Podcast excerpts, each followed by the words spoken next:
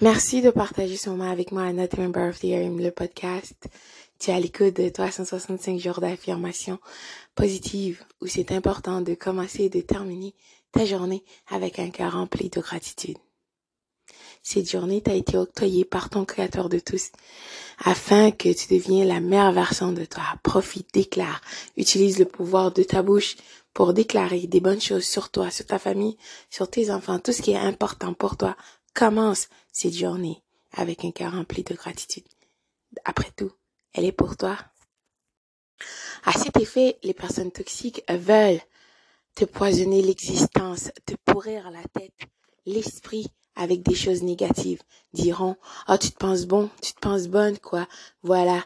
Et te diront même à tous les jours des choses pour que tu finis par croire que c'est ça que tu es, alors que c'est faux.